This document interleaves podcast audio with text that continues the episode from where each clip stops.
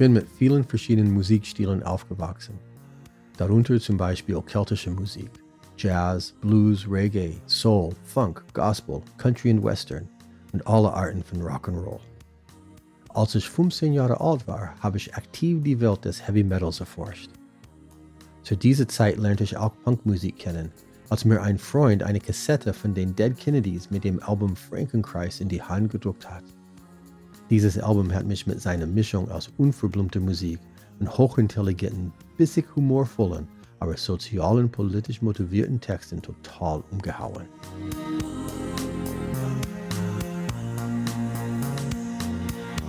Viele Punkbands haben damals Faltblätter in ihre Plattenhüllen gelegt und so über soziale Ungerechtigkeiten informiert, die von staatlichen Behörden und internationalen Konzernen begangen wurden.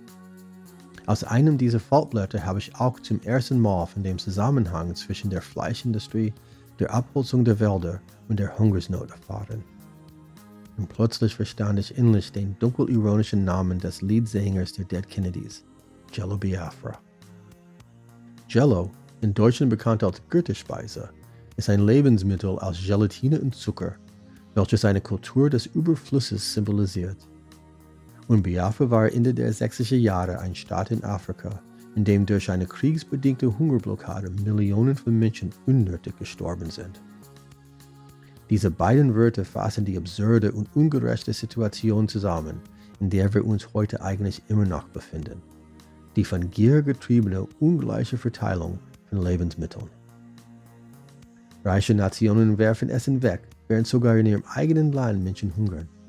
Und momentan sterben auch viele wieder durch Hunger, wegen menschengemachten Gräueltaten wie Armut, Krieg und Umweltzerstörung.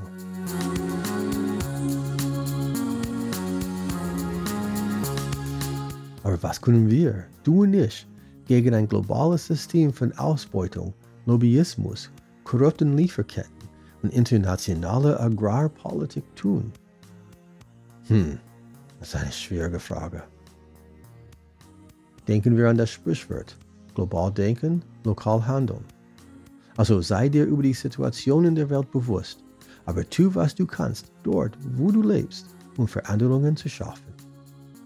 Mach bei Foodsharing mit oder starte eine Graswurzelbewegung in deiner Gemeinde um die Lebensmittel an der Quelle abzufangen, bevor sie verschwindet werden, und verteile sie an Bedürftige.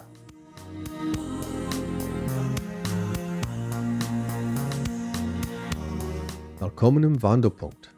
Mein Name ist Josh Wilkins. Und mein Name ist Julia Auer.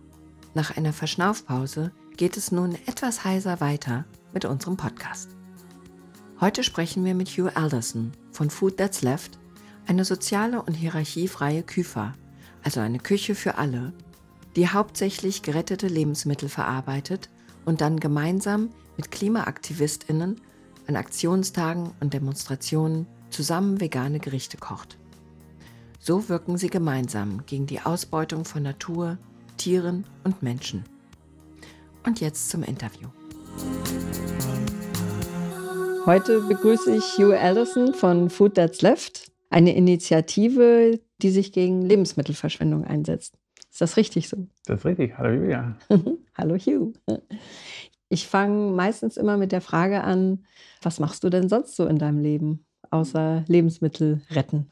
Mittlerweile nicht mehr viel. Ne? Ähm, Left ja, nimmt sehr, sehr, viel Zeit ein. Wir sind sehr aktiv damit. Aber ich bin auch ähm, ja, bin Koch von Beruf und ähm, mache auch privat Catering und ähm, mache auch Torten, vegane Torten mit meiner Tochter. Aber ja, Food is Life ist das, das Hauptding, was wir gerade machen. Mhm. Ja. Sehr schön. Mhm. Okay, ja, dann erzähl uns doch mal von deinem Projekt. Was macht ihr denn da? Ah, wir, ja, Food Life ist eine sogenannte Küfe-Kollektiv, so eine Küche für alle. Ähm, wir sind eine Aktionsküche, so wir wir haben keinen festen Ort. Wir, wir reisen von, von Ort zu Ort und machen unsere Sache, wo es gebraucht wird. Mhm. Das heißt, eine Küche für alle, eine Küfer. Was ist das genau? Wie kann ich mir das vorstellen? Ähm, wir, wir kochen, ja, wir, wir, kochen einfach schön leckeres Essen für, ähm, für Menschen, die es brauchen. Und diese Ähm, Küche kann, kann- einfach eingepackt werden und überall hinreisen. Genau, wir, und unsere Aktionsküche kann so groß oder klein sein, wie es gebraucht wird. Wir, wir, wenn wir ähm, irgendwo hingehen, wir bringen unsere Gaskochen und große Töpfe mit und Teller und Geschirr, ja, und alles, alles, was gebraucht wird. Und können für 30 Personen kochen, aber wir können auch genauso für 300 Menschen kochen, ähm, für, für ganz große Demos, wenn, wir, wenn Mhm. es gebraucht wird.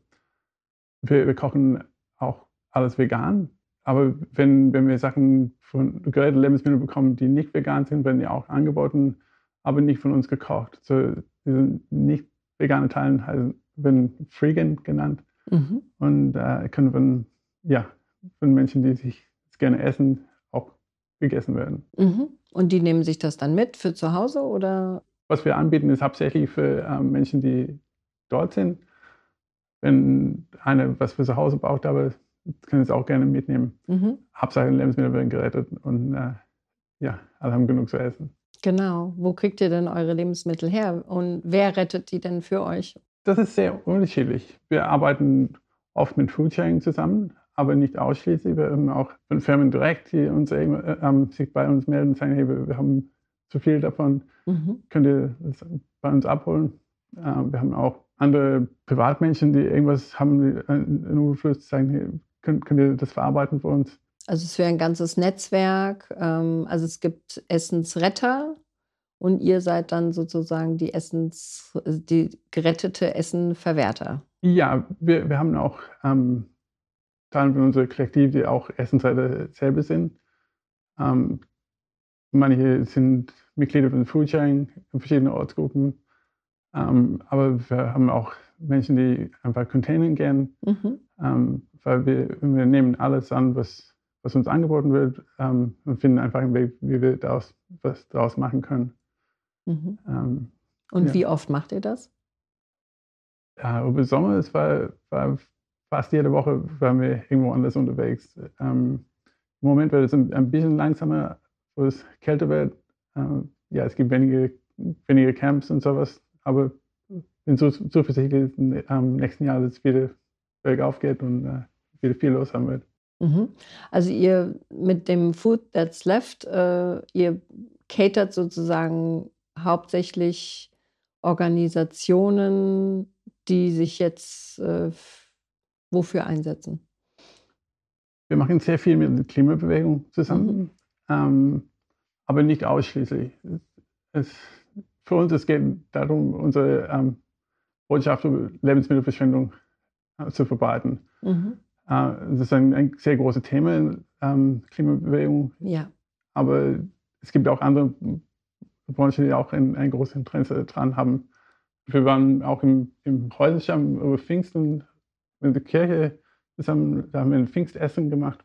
Da fanden wir den sozialen Teil, dass wir in der Kirche zusammenarbeiten, sehr interessant, weil das Essen ein viel breiteres Publikum anbieten könnte, als wir normalerweise drankommen. Ähm, aber dann war auch gepredigt so Themen Lebensmittelverschwendung und Klimakrise. Und dann können wir das alles zusammen ähm, verbinden. Genau. Und wir waren auch im September im, im Oberursel unterwegs mit Bürgermeisterin und erster Stadtrat dort. Da haben wir auf dem Altstadtmarkt gekocht. Mhm. Und da haben beiden äh, es super ausgegeben für Bürger von Oberursel. Und ja, es war auch so eine gute Mischung von, äh, von unseren Themen mit, mit das Themen von der Stadt und wo eigentlich für mich ein, ein sehr erfolgreicher Tag, weil da endlich mal Politik was für mich bewegen können. Ja, Ähm, stimmt. ja, das war wirklich sehr schön. Sehr gut. Auch als ich dich neulich angerufen habe, warst du auch in Berlin. Also du reist also in ganz Deutschland dann auch rum äh, mit deiner Küche. Ja, wir waren in, in Berlin mit letzter Generation.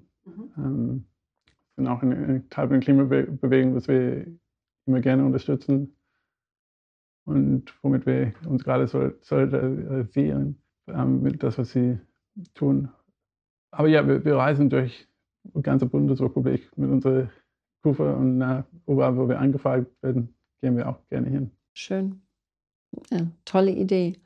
Ähm, genau, und dann kocht ihr auch mit den Leuten vor Ort, die dort ähm, auch äh, zum Teil mit den Leuten, die ihr bekocht, die kochen auch zum Teil. Genau, mit. so, wir, ja. wir bringen unser Equipment hin, wir bringen auch ein paar ähm, Schlüsselmännchen hin, sozusagen, die es koordinieren. Mhm. Und dann, dann nehmen wir Schnippelhilfe von allen, die da sind. Schnippelhilfe, ja, das Ja. ist sehr gut. genau. Lass uns doch noch ein bisschen über äh, Lebensmittelverschwendung auch reden. Ähm, ich habe jetzt gehört, dass ähm, ein Drittel der hergestellten Lebensmittel werden weggeworfen. Ähm, ist das immer noch so? Ich weiß nicht, wie aktuell die, diese Informationen sind. Ja, das, das ist sehr aktuell. Das äh, Zahlen, was wir täglich in der Presse lesen können. Ähm, Mhm. Ja, das, was wir hier in Deutschland wegschmeißen, ist eigentlich genug ein Hungerloch in Afrika zu- zu stoppen. Wenn wir äh, über 80 Millionen Menschen hier in Deutschland haben Mhm. und äh, ein Drittel von diesen Lebensmitteln weggeschmissen wird, und das sind die 28 Millionen Menschen, die gerade verhungern, sind in, in Afrika. Ja, Wahnsinn. Ja, Ja, das muss man sich mal vorstellen. Und vor allen Dingen, ähm, das ist ja dann, ich meine, wenn man sich selbst so betrachtet, dann denkt man ja, ah, ich werfe aber nicht so viel Lebensmittel weg. Aber im Großen und Ganzen, ähm, also ich glaube, viel ist auch dann bei dem Endverbraucher. Ähm, aber ähm, was gibt es denn für Gründe noch, äh, Lebensmittel, wo, wo landen die, warum landen die ja denn alle im Müll? Ja, die Gründe sind unterschiedlich. Es gibt schon sehr viel, was der Endverbraucher dafür tun kann, dass wir ähm, selber zu Hause schauen, was brauchen wir eigentlich, ähm, dass wir nicht zu viel kaufen. Das beeinflusst auch das, was angeboten wird in Supermärkten. Wenn wir weniger einkaufen, wird auch weniger angeboten. Mhm. Aber ähm, ja, am Anfang bei Bauern was, wird Sachen aussortiert, ähm, was nicht ähm, Normen entspricht, wird nicht verkauft. Also krumme Gurken. Ja, krumme Gurken. Und das ist ein Beispiel. klassisches Ja, Beispiel. genau. Aber es gibt auch viele andere Sachen. Wir haben letztes Jahr teilgenommen an Lebensmittelrettung, wo wir ähm, 20 Gemüsekisten voll mit Kohlrabi bekommen haben. Mhm. Jede, ne, warte mal, es waren 60 Ki- Kisten und wir, jede Kiste hatte 20 Kohlrabi drin, die waren ähm, aussortiert von der Bauer, weil Bauer sich nicht einigen konnte mit der Supermarktkette, die abzunehmen, weil die so groß waren. Zu groß. Zu groß. So, das war seine ganze Erde, der einfach aussortiert war und zu Foodsharing abgegeben war.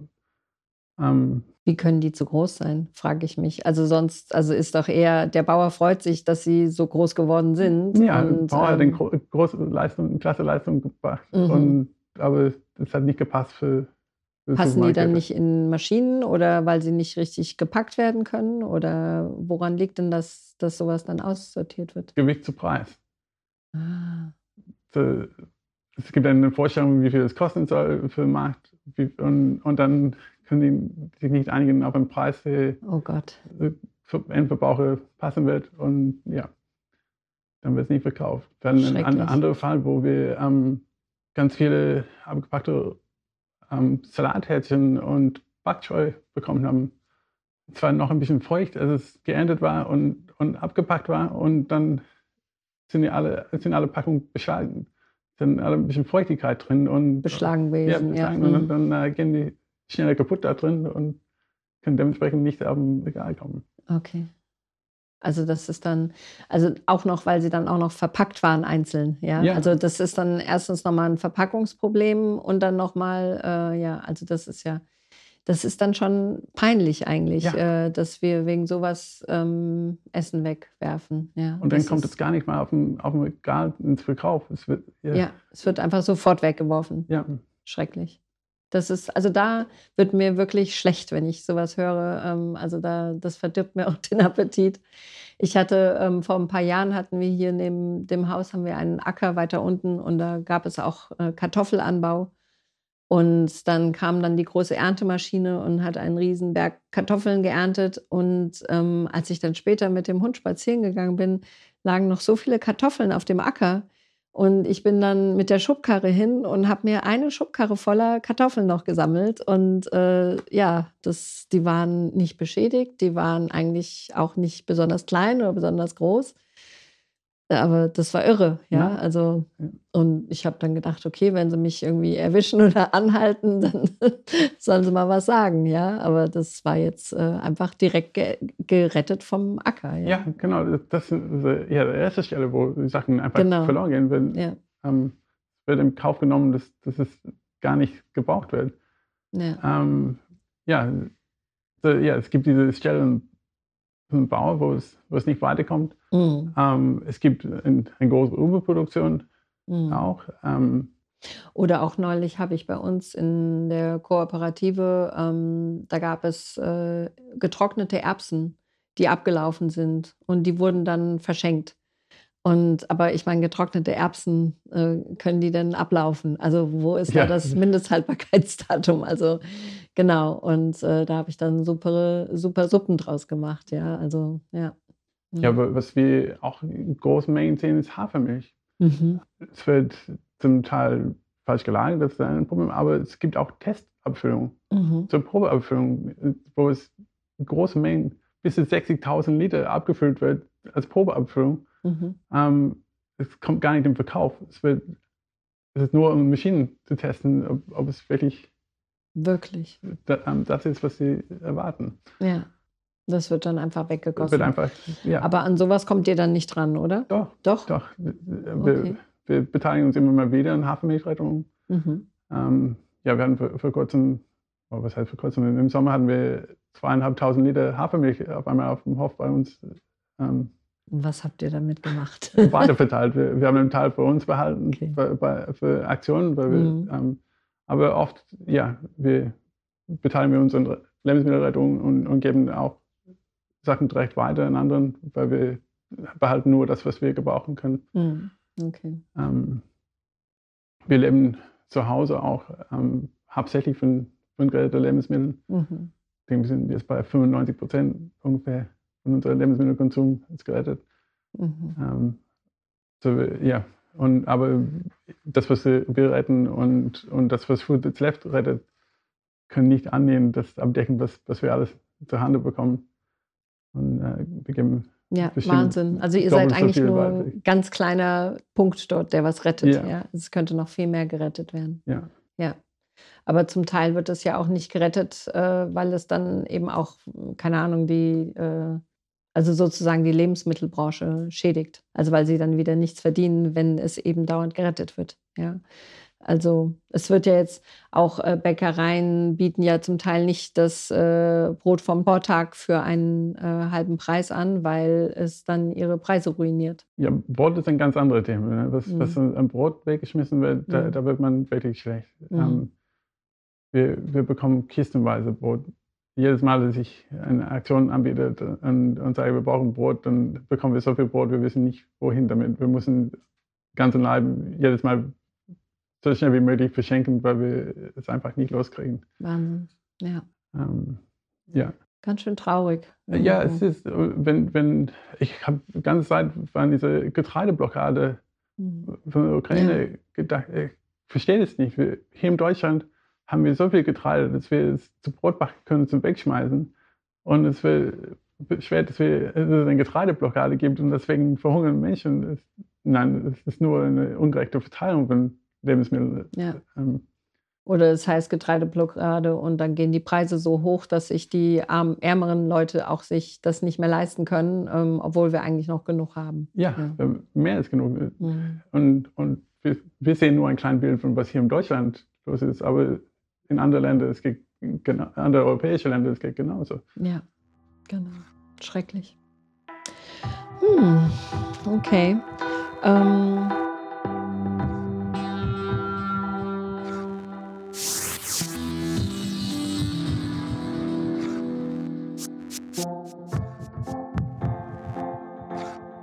Lass uns von deinem Wandelpunkt erfahren. Ähm, hattest du so einen und äh, was war der Auslöser? Ja, ähm, als gelernter Koch, der ein bisschen anders denkt, ähm, ich hatte immer Probleme gesehen, wie, wir mit Lebensmitteln umgehen, aber auch mit Menschen umgehen. Und ähm, in 2019 war ich in, in Berlin mit Extinction Rebellion.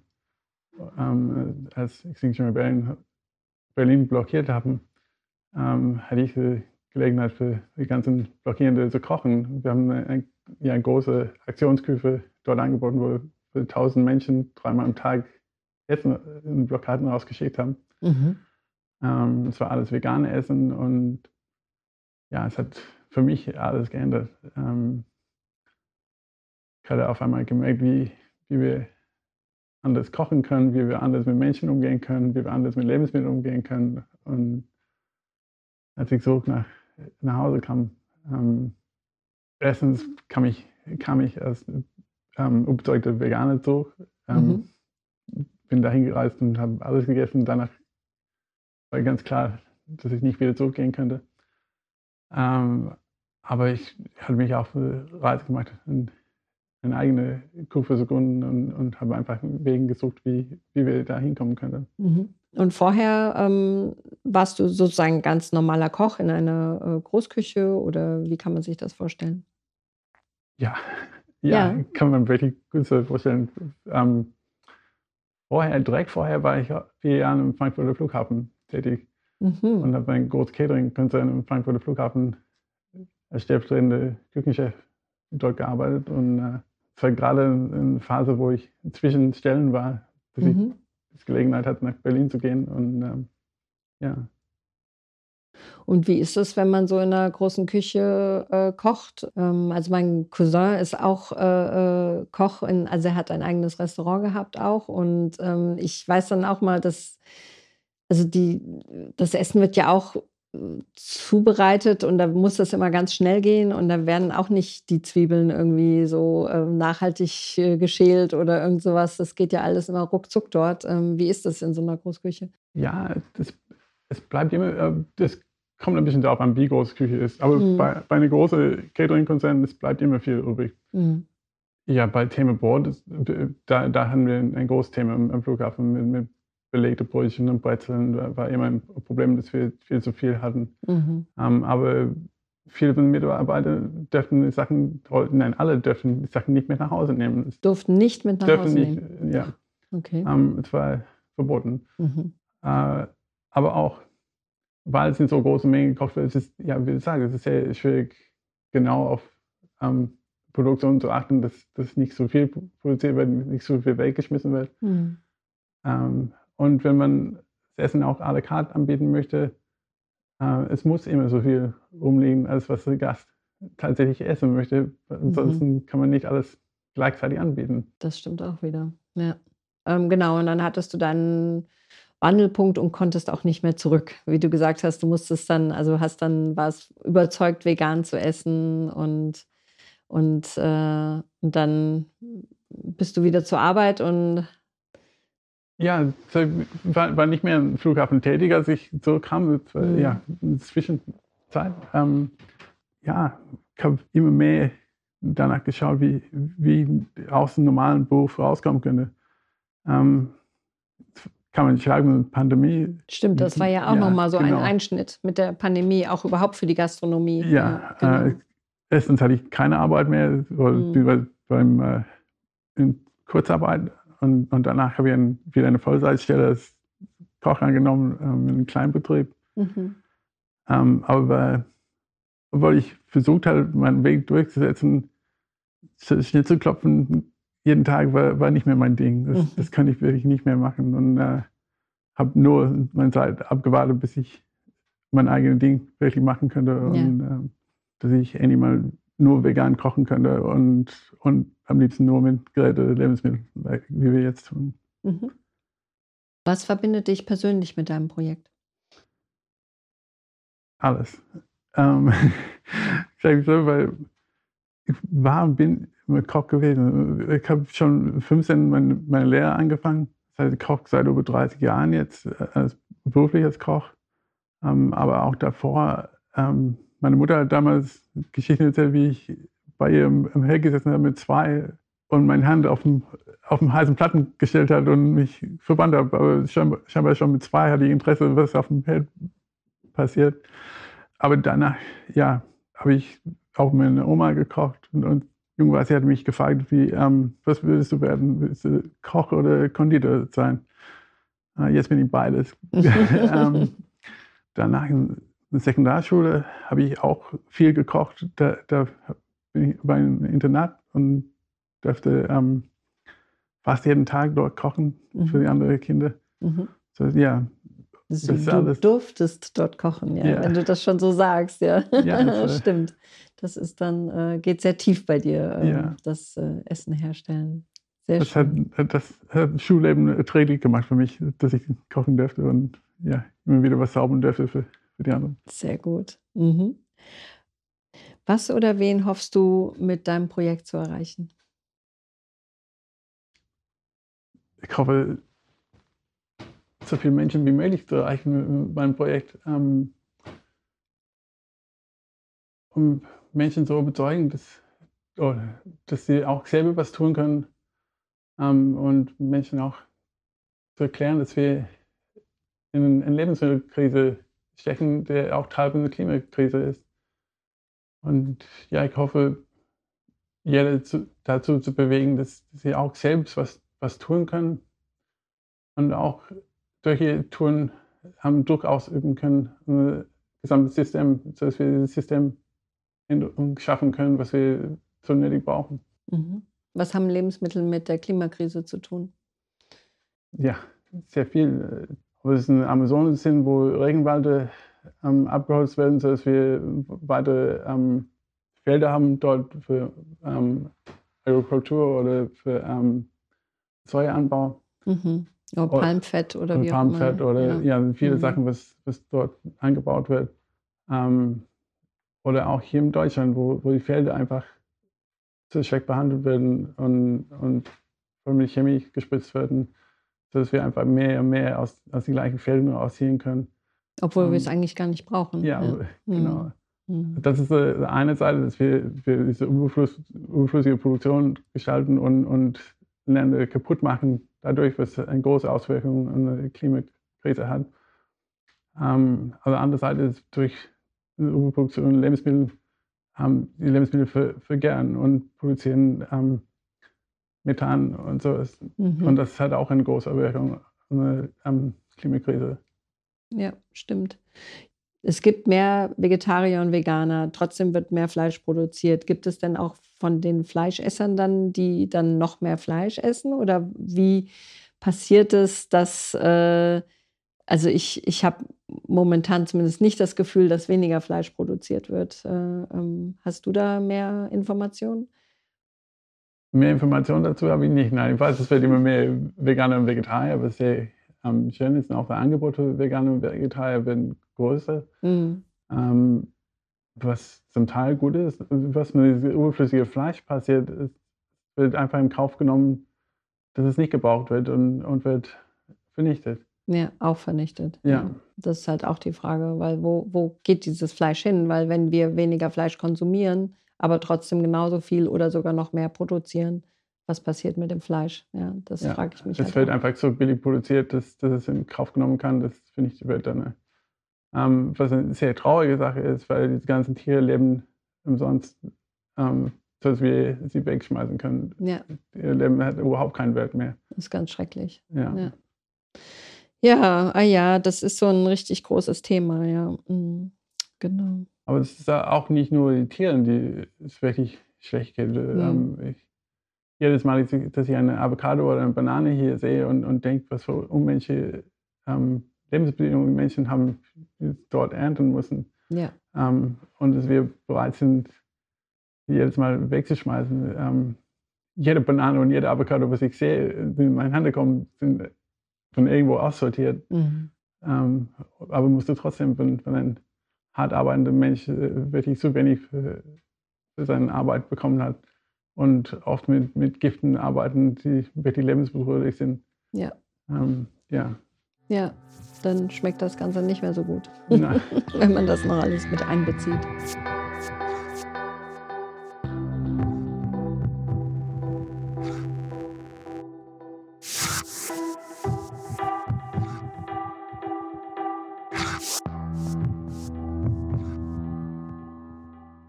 Gibt es manchmal Schwierigkeiten bei der Durchführung des Projekts? Ähm, also, oder gibt es Kritik? Ähm, wie geht ihr damit um, wenn Leute euch irgendwie Steine in die Wege legen? Was passiert da? Hm. Das passiert selten. Okay. Bis nie. Es ist sehr, sehr begrüßt, das, was wir machen. Und, und alle freuen sich, wenn wir da sind. Ähm, Das hat wahrscheinlich auch mit den Leuten zu tun, für die ihr kocht, weil ihr halt immer ähm, für so Organisationen auch kocht. Ja, wir, wir werden angefragt und, und, gehen dahin, wo es gebaut wird. Mhm. Okay, ähm, ja, aber das ist sehr gut. Auch wenn wir ziemlich frei kochen, auf dem Markt oder so, es wird immer sehr gerne begrüßt äh, mhm. und, und alle staunen, oh, wow, das ist super, was ihr, was ihr macht. Mhm. Ähm, Dann ja. müssten das ja eigentlich viel mehr Leute noch machen. Ja, und, und wir finden immer Menschen, die sich an uns anschließen und sagen, ja, jetzt würden uns gerne helfen beim nächsten Event oder so. Ja, vielleicht können wir ja noch ein Netzwerk aufbauen, das in vielen verschiedenen Städten ganz viele Food That's Left äh, gibt oder sowas. Ja. Das wäre doch mal eine Vision. Gibt es Leuten, denen du begegnest, die sagen, dass es eine Zeitverschwendung ist, was ihr macht? Nein. Auch nicht. Ähm, auch nicht, nein. äh, weil wir müssen alle essen. Und ich glaube, es ist alle klar, dass das ist das, was wir tun, handelt sich um Lebensmittel und, und ohne Lebensmittel können wir gar nicht leben. Ähm, und ja, zumindest haben wir noch genug eine enge Verbindung zu Lebensmitteln, dass wir sehen, ja, dass, wenn einer das aufbrauchen möchte, was andere nicht benutzt, das ist schon eine gute Sache. Und ja. Ja, das ist eigentlich eine gute Gemeinschaft halt dann auch. Ja. Was hat sich für dich persönlich verändert, nachdem du aktiv geworden bist? Hm. Ja, das ist auch eine Alles-Sache. Äh, weil mein ganzes Familienleben hat sich geändert. Ähm, weil wir, wir haben alles zu Hause umgestellt. Ähm, mein Berufsleben, berufliches Leben hat sich auch geändert, komplett. Mein Freundeskreis hat sich auch geändert, mhm. weil ja, alles, was wir tun, bewegt sich in, in die Richtung jetzt. Ähm, alles, ist alles besser geworden besser geworden. Ja, und, mhm. und äh, für mich habe ich wirklich ein neues Sinn für mein Leben gefunden. Jetzt weiß ich, wo ich koche. Wie kann man euch unterstützen bzw. mitmachen? Ähm, ja, viele unterstützen uns, wenn, wenn, sie einfach zu unserer Aktion kommen und, und schließen sich uns direkt an und, und, können auch mitschnippeln oder ja, das gleich mitmachen. Mhm. Ähm, aber wenn, wenn das nicht passiert, man kann sich einfach mit uns ähm, in Verbindung setzen und, und schauen, wir, wo wir unsere nächste Aktion haben oder ähm, ja, was organisiert sein kann im Hintergrund. Und ja, es gibt immer Gelegenheiten, wie wir Menschen einbinden können. Mhm. Sehr schön. Mhm. Ähm, hast du Tipps für unsere Zuhörer, wie sie Lebensmittelverschwendung ähm, bekämpfen können? Ja. Ähm, erstmal in den eigenen Kühlschrank schauen, was da ist. Ähm, wie kann ich das verwenden, sodass ich es nicht wegschmeißen muss. Ähm, eine Einkaufswagen schauen. Muss ich das überhaupt einkaufen? Habe ich eine Idee, was ich damit machen möchte, bevor ich das kaufe? Ähm, oder wenn man essen geht, auch genauso ist, ist es, brauche ich das, brauche ich alles, was ich bestellt habe, ähm, will ich das alles aufessen? Und wenn man auch irgendwo unterwegs ist und es zu viel ist, nehme man eine Tupperdose mit. Ähm, weil es ja auch die Möglichkeit gibt, dass man die Sachen auch mitnehmen kann. Mhm. Ähm, das sind die persönlichen Sachen, was, was man leicht umsetzen kann, um ja. Lebensmittelverschwendung zu vermeiden. Für mich ist auch immer wichtig, nicht hungrig einkaufen zu gehen. Ja. da kaufe ich dann meistens mehr, als wenn ich jetzt äh, nach dem Essen einkaufen gehe oder so. Ja. Wie können Leute euch kontaktieren? Äh, wie können sie sich über eure Projekte informieren? Ja, wir sind leicht zu finden an Instagram und Facebook. Mhm. Wir haben auch eine E-Mail-Adresse, ähm, info at foodthatsleft.de und hoffentlich bald werden wir auch eine Webseite haben. Das ist mhm. noch im Arbeit. Mhm. Sehr schön. Wunderbar. Ähm, ja, jetzt kommt die super Frage. Wenn du ein Superheld wärst, was wäre deine besondere Stärke? Ja, ich denke, Wahrscheinlich kochen. Das, was ich schon tue. Gibt es etwas, was ich dich noch nicht gefragt habe, was du gerne mitteilen möchtest? Ja, wie, wie unsere Kufe aufgebaut ist. Ähm, mhm. Ähm, ich glaube, wir haben ein bisschen darüber gesprochen, aber ich wollte mehr erzählen, dass wir, wir auch hierarchielos arbeiten oder so, so hierarchiearm wie möglich arbeiten, dass wir, mhm. wir keine Chefinnen bei uns haben. Es ist, ja, alle trägen Entscheidungen mit und wir, wir, als wir zusammen besprochen, wie, wie wir für den Tag kochen. Ist das anders sonst in, in, in so einem Kochberuf? Äh, Gibt es da viel Hierarchie? Ja, in, in der klassischen Gastronomie ist es sehr hierarchisch geprägt und äh, war, war auch für mich äh, wirklich ein, etwas, was mir nicht gefallen hat. Und mhm. das Ganze. Ähm, ist ja immer sehr viel Stress vom Chefkoch sozusagen, oder äh, ja, wie passiert das? Erstens sehr viel Stress, aber ähm, es wird auch sehr vordefiniert, was zu kochen ist von, von Küchenchef. Ähm, und das heißt, dass anderen sie sehr, ähm, wenig bis gar nicht kreativ einbringen mhm. können in, in viel, an vielen Orten. Ähm, und wir möchten einfach die Möglichkeit bieten für alle, die mitmachen möchten, sich kleine Teil von der Kreativität mit einbringen zu können. Ähm, werden oft gefragt, wie, wie groß soll etwas geschnitten sein? Und sage ich immer, ja, mundgerecht. Ähm, schneide es, wie möglich aber es muss einfach mundgerecht geschnitten sein. Ja. Äh, und wenn, wenn einer ein Herzchen aus einer Kraut schneiden möchte, dann ist es auch in Ordnung. Menschen sollen einfach Spaß dabei haben. Mhm. Ja. Das ist sehr, sehr wichtig, dass es allen gut geht, wenn wir unsere Aktionen machen. Also dann eine hierarchielose Zusammenarbeit äh, und untereinander mit viel Herz und Liebe. Ja, genau. Mhm. Ja, ist, unser Hauptziel ist, Lebensmittelverschwendung zu vermeiden. Aber wir wollen auch ein, allgemein eine bessere Welt erschaffen mit das, was wir tun. Und, und es ist auch wichtig, dass, dass unsere ähm, Kurve das auch abspiegelt. Das stimmt. Ja, das geht tief dann. Ja. Ja. Sehr schön. Ja, dann bedanke ich mich für das Interview. Vielen Dank, dass du da warst. Ja, sehr gerne. ja, und ähm, ich hoffe, wir können bald äh, wieder was von dir mal kosten. ja, ich würde mich freuen, wenn, wenn ihr bald wieder vorbeikommt. Ja, super. Okay, okay danke schön.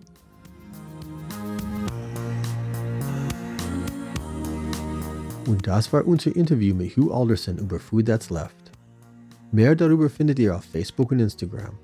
Sucht einfach nach Food That's Left. Mehr Informationen über diese sowie alle Folgen unseres Podcasts, inklusive Links und Fotos, findet ihr auf unserer Webseite wandelpunkt-podcast.de. Dort könnt ihr die Folgen direkt anhören und auch unseren Newsletter abonnieren. Keine Zeit, eine ganze Folge direkt von der Webseite zu hören? Kein Problem. Macht einfach euren Podcast-Player auf, sucht nach Wandelpunkt-Podcast und abonniert uns. Wir sind überall zu finden. Habt ihr ein Projekt oder kennt ihr jemanden, den wir interviewen sollen? Dann her damit. Schickt uns eine E-Mail an kontakt@wandelpunkt-podcast.de. Wir freuen uns, von euch zu hören. Kennt ihr Leute, die unseren Podcast unbedingt hören sollen? Seid nicht scheu. Erzählt es Freunden und Familie, Fremden, Bekannten. Redet mit der Bäuerin darüber, während ihr die übrig gelassenen Kartoffeln vom Acker sammelt und ruft es von den Dächern. Wir sind im Wandelpunkt angekommen.